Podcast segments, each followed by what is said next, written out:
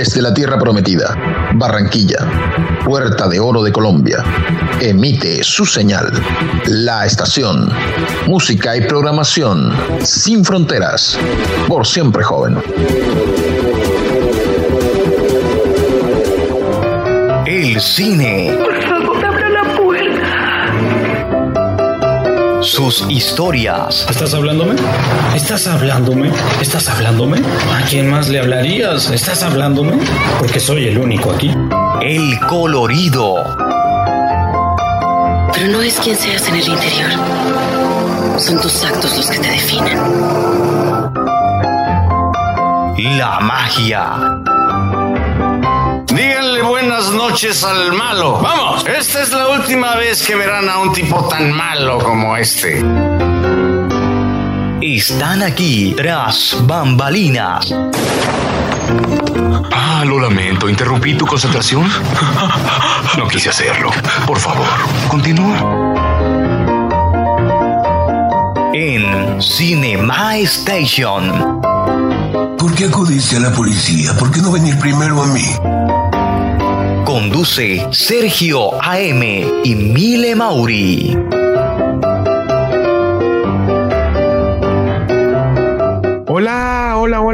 Hola. Hoy es el miércoles 22 de septiembre de 2021. Esto es Cinema Station al lado de Álvaro Velázquez, quien está reemplazando hoy a nuestra compañera y amiga Mile Mauri, quien se encuentra indispuesta de la garganta y causado por un resfriado. Álvaro, ¿cómo estás, amigo? Bienvenido. Gracias, Sergio, por darme esta invitación a Cinema Station y encantadísimo.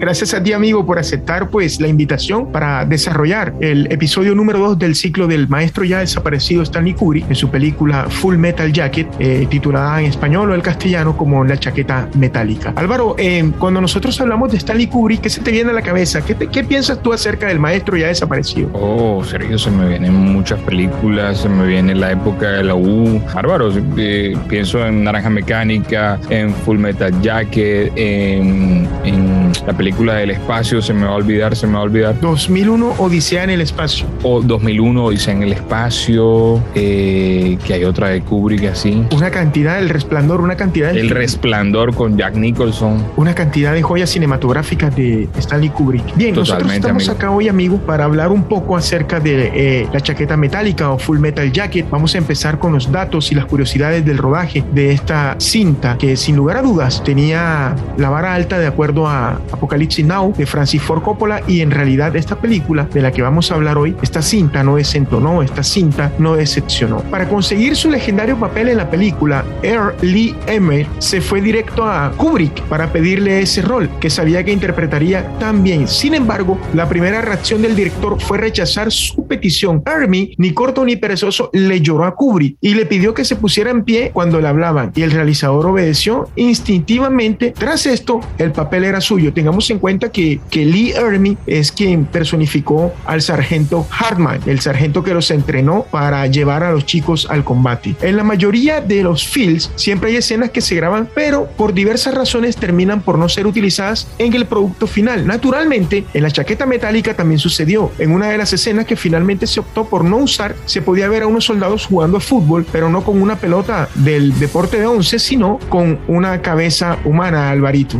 No, bárbaro. Oye, un comentario suelto. Esa interpretación de, de Lee Emick la volvieron a tomar un poco en cuenta para una película de, de risa. El sargento, ahora se me, se me escapa, pero, pero, pero ahí en, en esa interpretación se, se basó el actor para hacer su papel en esa película de risa. Es muy, es muy buena la película. Durante el rodaje de esta cinta, Sergio Stanley Kubrick fue benevolente con el actor Matthew Madoni. Le dio el tiempo para, a para casarse y conseguir un hijo, su mujer, para que su mujer diera luz y el niño llegara a cumplir un año. Qué maravilla. Está claro que, que Vincent de Onofrio quería interpretar su mítico papel en la película a toda costa y no dudó a la hora de ganar peso por las exigencias del guion. Pero no estamos hablando de dos o tres kilos, Sergio. El actor tuvo que echarse encima más de 30 kilos para ponerse en la piel del personaje, que le costó siete meses engordar y a otros nueve meses para perder todo ese peso que había ganado para el film, Sergio.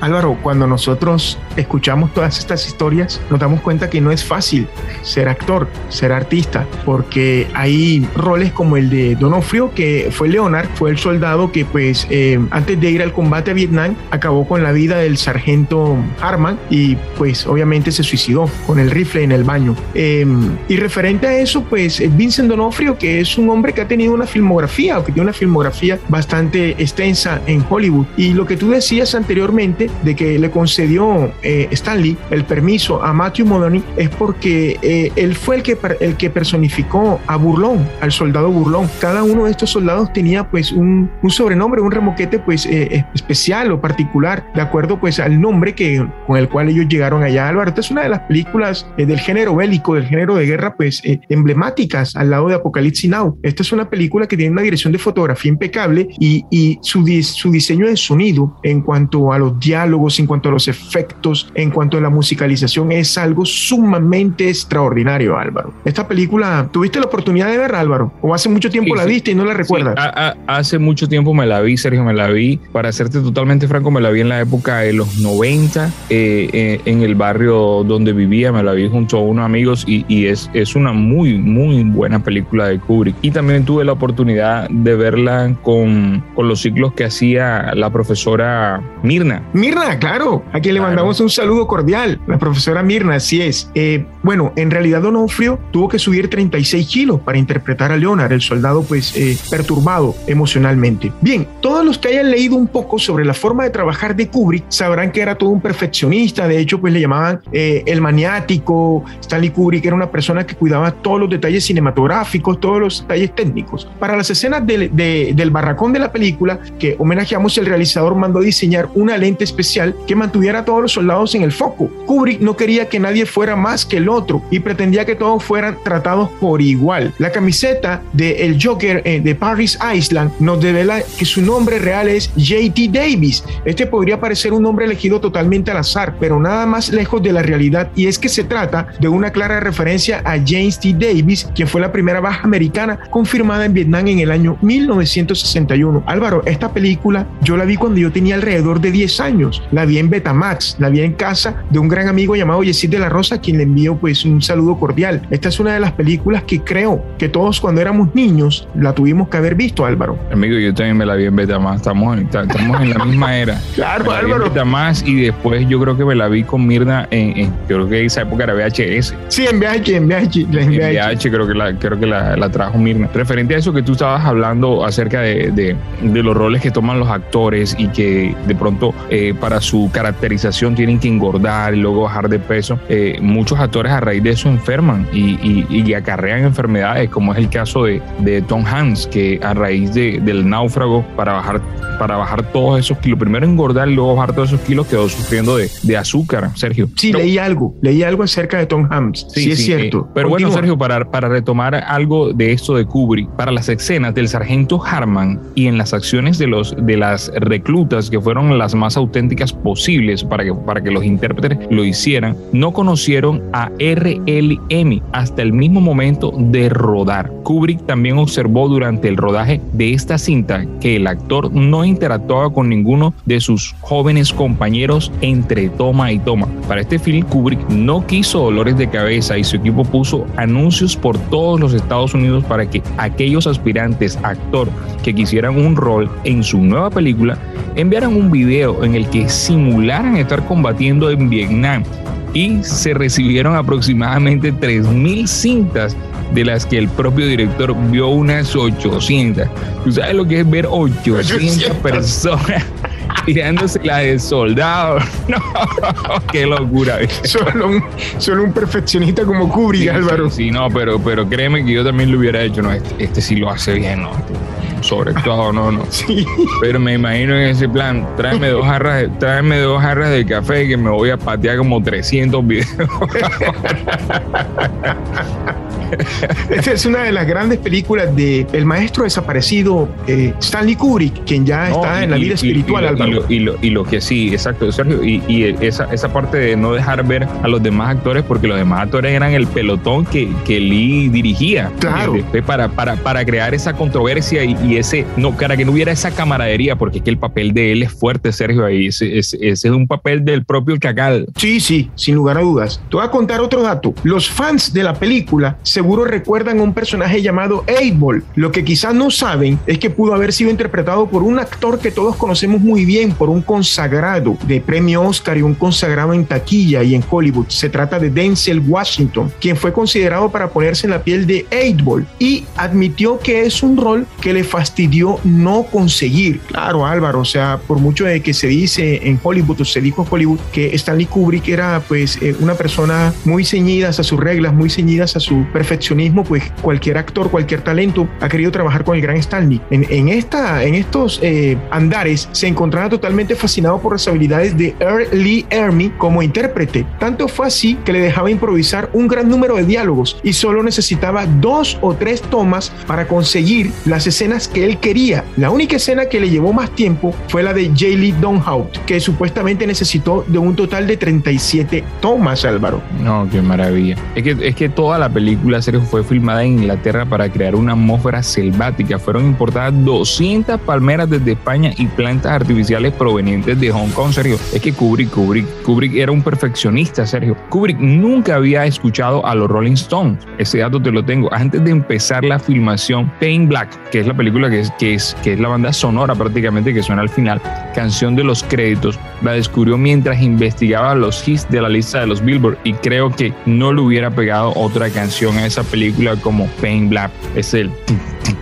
tum. Oh, eso es maravilloso. Eso le da un realce majestuoso a esa película. Estoy totalmente de acuerdo. Fue la banda sonora que al final de la película pues se escuchó. La película, La chaqueta metálica o Full Metal Jacket, está basada en el libro The Short Timer de Gustav Hatzford, quien participó en realidad en la guerra de Vietnam. Los personajes están basados en soldados reales. El escritor de este libro trató de la mano de Kubrick de que el rodaje, la puesta en escena, fuera lo más parecido a la realidad. Eh, este, esta película, esta película, esta cinta, este filme, se conoce con otros tantos nombres, Cara de Guerra, eh, La Chaqueta Metálica, y ahora no recuerdo cuál es el otro, porque recordemos que para Latinoamérica, en su eh, doblaje, es de una manera diferente en cuanto pues a Iberoamérica, en cuanto pues al resto de países europeos que se habla pues la lengua en castellano, la lengua española. La respuesta es de Kubrick a Rambo para mostrar lo que realmente es la guerra. Esta película de Full Metal Jacket, eh, Kubrick, es la respuesta, dice que la respuesta a la guerra, para mostrar el rostro de la guerra, es Rambo, Álvaro.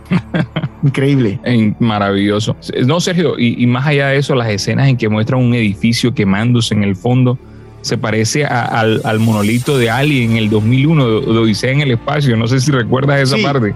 Totalmente, claro que sí. Esa película, Odisea en el espacio, la tuvimos acá con Mile Mauri, la analizamos y eh, concluimos de que es una de las grandes películas adelantadas a su época del género ciencia ficción y que pues eh, tenía uno la necesidad de estar concentrado para poder comprenderla, Alvarito. Viéndome la película, analizándola un poco, hablando un poco de, Odisea en el espacio serio, eh, no sé, él, él él él- utiliza mucho a, como bandas sonoras a artistas, eh, como te dijeran, de- de música clásica. Sí, sí, cierto, sí. Para, para, para, para, para algunas escenas de, de su realce, donde, donde Kubrick hubiera habido, ponle, ponte tú que Kubrick hubiera nacido en, en este siglo donde hay tanta tecnología, Sergio, ese man hubiera hecho maravillas, porque ahora hay compositores para cada banda sonora eh, y, y- y- y- y son como John Williams, por ponerte un ejemplo, son Claro. gente que, que hacen maravillas y Kubrick, o sea, pero bueno, cada quien debe,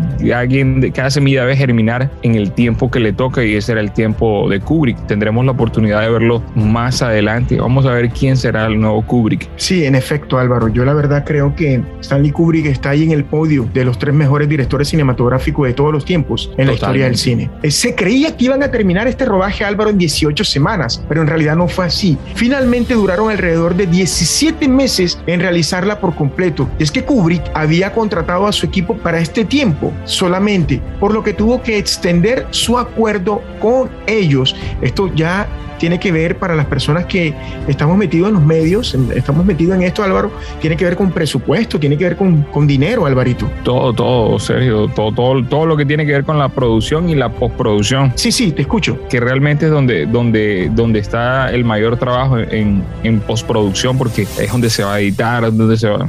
Así es. Este cineasta eh, para mí fue un genio adelantado a su época y también creo que fue un genio incomprensible para aquel tiempo. Eh, él inventó bastante en el momento. Eh, no sé cómo quiero que termine la película, era una de sus expresiones. Y le preguntaba a su equipo artístico que si tenían alguna idea. Fue una de las preguntas que salieron en la boca de, Stanley Kubrick en el set de rodaje. Además de que se le ocurrieron las ideas más locas para el guion y que luego terminó descartando. Como que el soldado Animal Mother le cortaba la cabeza a la mujer francotiradora. Esta ya es una de las últimas escenas de la, de la película donde vemos que eh, son exactamente, son emboscados y hay una francotiradora hay un francotirador. En realidad todos pensábamos que era un francotirador y nos llevamos la sorpresa de que es una dama, de que es una mujer cuando ya eh, la abaten en el combate. Pero eh, Kubrick eh, tuvo muchas ideas para él terminar la chaqueta metálica, pero en realidad ninguna de esas que pensó fueron. Solamente la idea que tuvo, que le dio vueltas en la cabeza, de esa manera terminó la película. Y creo que fue la mejor manera de terminarla, Álvaro. Totalmente, Sergio.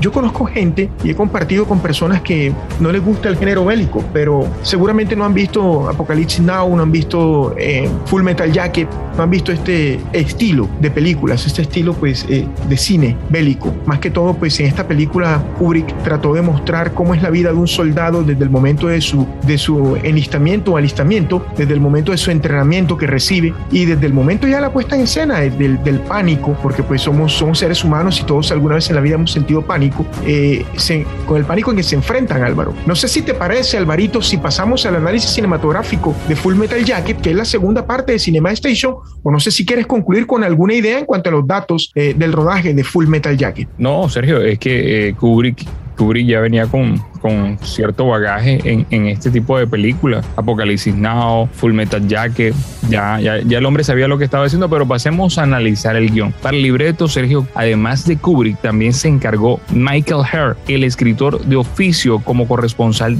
de guerra y estuvo en la guerra de Vietnam, hecho que luego le sirvió para publicar en su libro Despachos de Guerra. Además realizó el diálogo para la cinta de Apocalipsis Now, una obra de Francis Ford Coppola que lanzó en 1979. Hans Ford también estuvo dentro del grupo de guionistas para poder aportar un granito de arena. Maravilloso. Háblanos un poco de la fotografía, Sergio. Sí, esta película, eh, antes de pasar a la fotografía, esta película está, si bien es, es basada en un libro, pues ese libro está escrito por experiencias de guerra, por experiencias de, vividas a través de, de un ser humano que obviamente estuvo tras bambalinas del, del rodaje de eh, Full Metal Jacket y evidentemente, como lo dijiste anteriormente, ¿verdad? La película pues eh, fue ambientada en Vietnam, pero en realidad la película se rodó en Londres, se rodó en Inglaterra. El director de fotografía fue el británico Douglas Mileson. El estilo visual de Full Metal Jacket, desde el primer fotograma, es de un claro continuismo de la obra anterior de Stanley Kubrick. Milson cuenta que la primera semana de rodaje se llevó a cabo en 65 milímetros, al igual que 2001, Odisea en el espacio, y blanco y negro, antes de que Kubrick decidiera que no era el aspecto correcto para el film.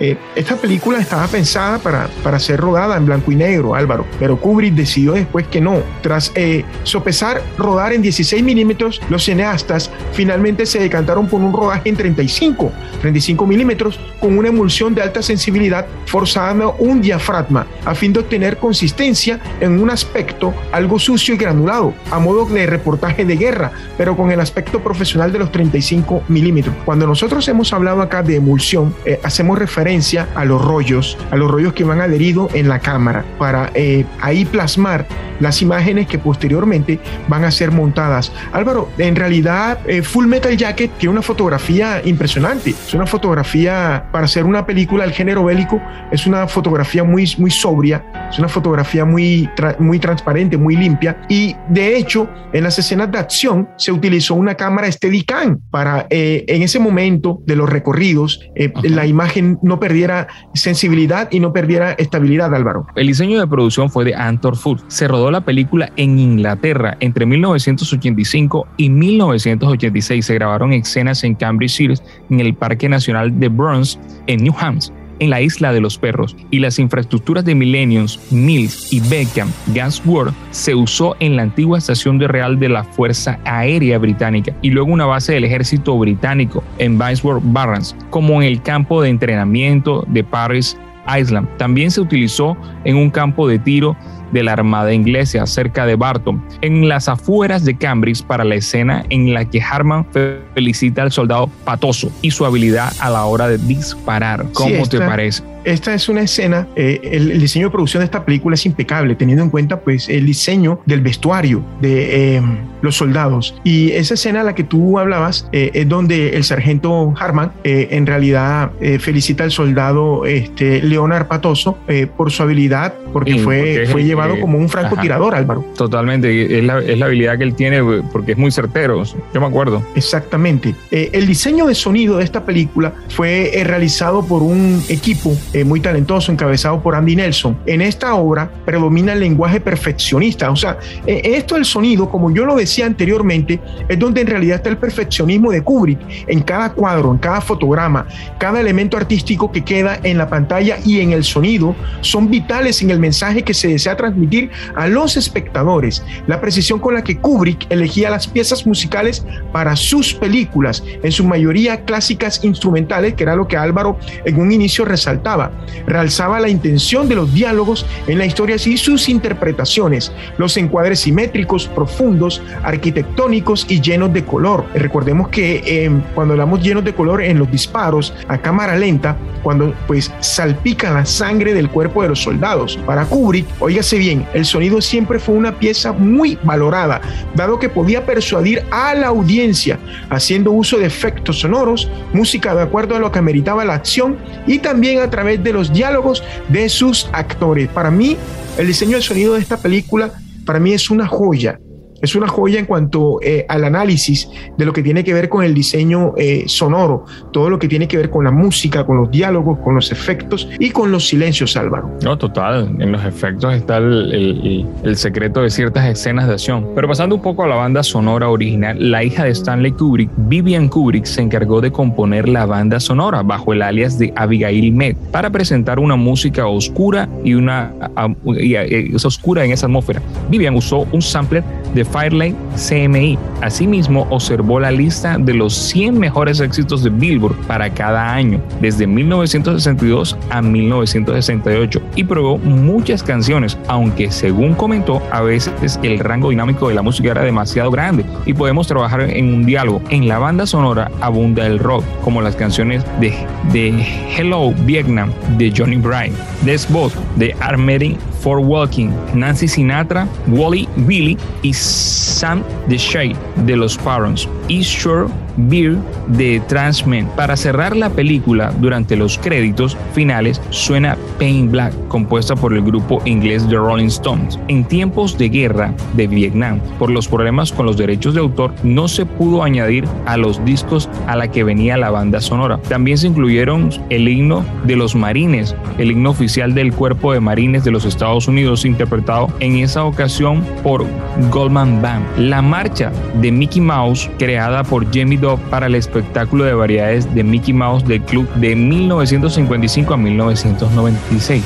Vivian compuso diversas partituras para completar la película y las escenas como las que Harman es asesinado por Patoso y en este último se suicida. Las siete pistas de Vivian se grabaron en los CTC de estudios de Wembley, Londres, donde Tim Pennington contribuyó como ingeniero de sonido. Por otro lado, para promover el film, Vivian y Nigel Golding lanzaron la canción de Full Metal Jacket I Wanna Be Your Dream Instructor. Se incorpora a las cadencias de ejercicios de May y alcanzó el número 2 en las listas de sencillos del Reino Unido. Finalmente la banda sonora salió a la venta en el mismo año que la película 1987 por la discografía Warner Records. En Estados Unidos, WA International para el resto del mundo en los formatos de CD y de vinilo. Toda una obra maestra de las eh, piezas musicales. La banda original de Full Metal Jacket en realidad pues es uno de esos clásicos del género bélico que con el paso del tiempo se ha convertido Álvaro en una película de culto amigo. Totalmente amigo. Yo, yo, yo realmente eh, asocio a, a, la canción de los Rolling Stones con esta película y con una serie que eh, para Latinoamérica la dictaminaron como... Misión del deber. Misión del deber, pero realmente no se llamaba así en los Estados Unidos. Ahora se me escapa ahora de pronto el, el, el nombre en los Estados Unidos de, de, Misión del deber. Sí, pero en realidad excelente. la conocimos en Latinoamérica como Misión del deber, Álvaro. Sí, sí, pero, pero ese no es ese, ese no, no es el nombre.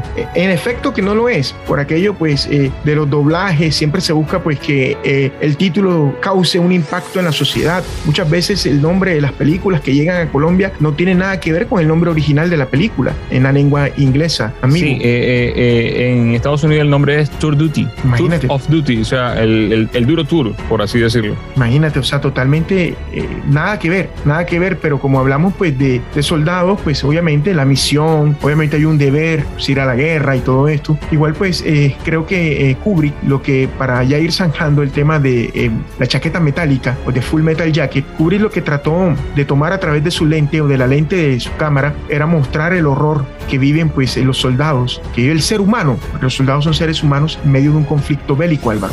No, totalmente serio. Y, y, y hacer este, este, tipo de películas, créeme que no es fácil porque estás llevando a la realidad un libro y este libro debe verse lo más real posible, crear la escena, crear el personaje y que todo este tipo de, de, de actores y de extras luzcan como soldados, que haya una ambientación de guerra en un país que realmente no es el original, sino que, que estás haciendo esa ambientación para filmar la película. Es todo un proceso, es, es todo un andamiaje. Por eso la, la, la, la producción y la postproducción es, es, es una etapa maravillosa del cine, más allá de crear y de encontrar a las personas correctas para que hagan este tipo de actuación. En efecto, hoy tratamos de analizar eh, Full Metal Jacket en el ciclo del episodio número 2 del gran eh, Stanley Kubrick. Hoy estamos en la compañía de Álvaro Velázquez Zárate, quien es nuestro compañero el director del programa eh, Sonámbulos, que también pues pertenece a la casa de Cinema Station y Cinema Station también pertenece a Sonámbulos, a quien le mandamos un, una voz de aliento y que se recupere pronto es a nuestra compañera y amiga Mile Mauri. Álvaro, amigo, gracias por ayudarme a realizar Cinema Station en el ciclo de Stanley Kubrick, el episodio 2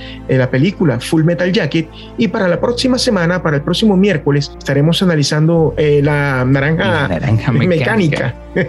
no, excelente, excelente película también de Kubrick. No, gracias a ti, Sergio, por tenerme en cuenta para esta edición de Cinema Station. A Mile Mauri, que por favor se mejore pronto de su voz para que pueda estar acompañándote aquí en Cinema Station. A nuestro público, gracias y a ti y a la vida. Gracias. Muy bien, él es Álvaro Velázquez a través de las eh, plataformas de eh, comunicaciones. Estamos acá realizando eh, Cinema Station, Stanley Kubrick, episodio número 2, Full Metal Jacket. Yo soy Sergio AM, a nombre de Álvaro Velázquez, a nombre de Mile Mauri. Esto ha sido el episodio número 2 en el ciclo de Stanley Kubrick. Nos reencontramos el próximo miércoles. Cuídense mucho, el Señor les bendiga. Chao. Cinema Station, miércoles 8 pm por Estación Radio Online.